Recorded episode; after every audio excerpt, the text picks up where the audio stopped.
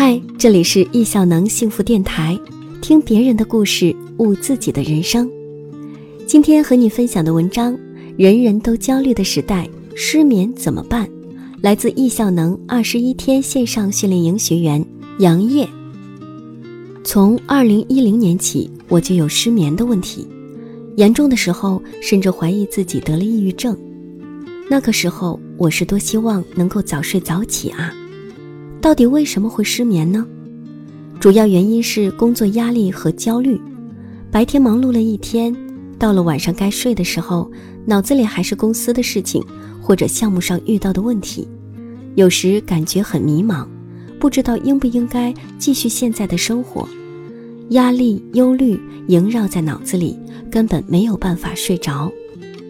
还有些时候睡着了，但半夜或者凌晨又突然醒了，之后就又睡不着，直到天亮。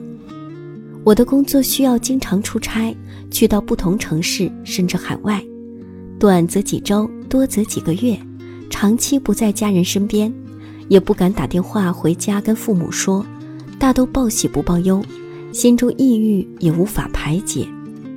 我非常努力地想办法解决这个问题。二零一八年，我意识到失眠的严重性，它对我的身体健康产生了极大的伤害，感觉自己一下子老了十岁，于是开始到处找书、找资料，寻找治疗失眠的方法，尝试过阅读、写作、冥想、食物、保健品等等。后来我慢慢想开了，再不好好睡觉，自己就要挂了。我告诉自己，你根本没想象的重要。实际上，世界少了你不会发生任何变化。这样一来，解除了思想压力，开始慢慢能睡着了。那时候在海外，身边有同事喜欢跑步，我也就跟着一起。慢慢的，从只能跑一至二公里到五公里，最后突破十公里，睡眠也随着改善了。白天运动完，晚上睡得好，半夜也不那么容易醒了。心里的压力小了，人也慢慢变得佛系，很多事看开了就无所谓了。就这样，好日子持续了一段时间。好景不长，拖延症再次打败了我。二零一零年回国换了工作，要适应新的环境，没有喜欢运动的伙伴，自己也变懒了。晚上刷刷抖音，看看电视剧，不知不觉就凌晨了。有时开始一个电视剧就控制不住自己，停不下来，就想一口气把它看完，睡眠就又混乱了，最后身体也越来越差，身材渐渐发福，最胖的时候竟有八十公斤。二零二零年初，我幸运的遇到了易效能，我改变了。参加课程后才明白，时间管理的基础是能量管理。而能量又来自于良好的生活习惯和作息，我称之为精力管理。后续践行，我跟着小伙伴在微信群里每天打卡，早起四至八点，早睡二十至二十二点。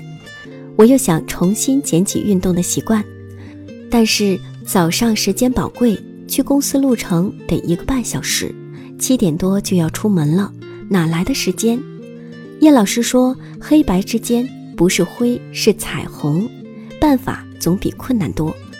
受到启发，我开始思考：出门的时间不能变，不然来不及上班；但运动的时间可以压缩，五至十分钟也是运动啊。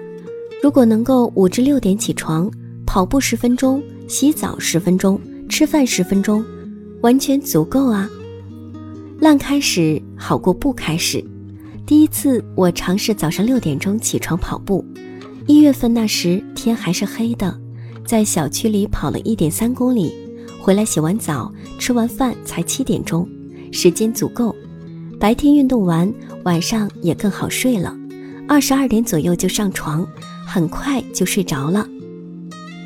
现在的我通过每天反思精进，生物钟已经规律了。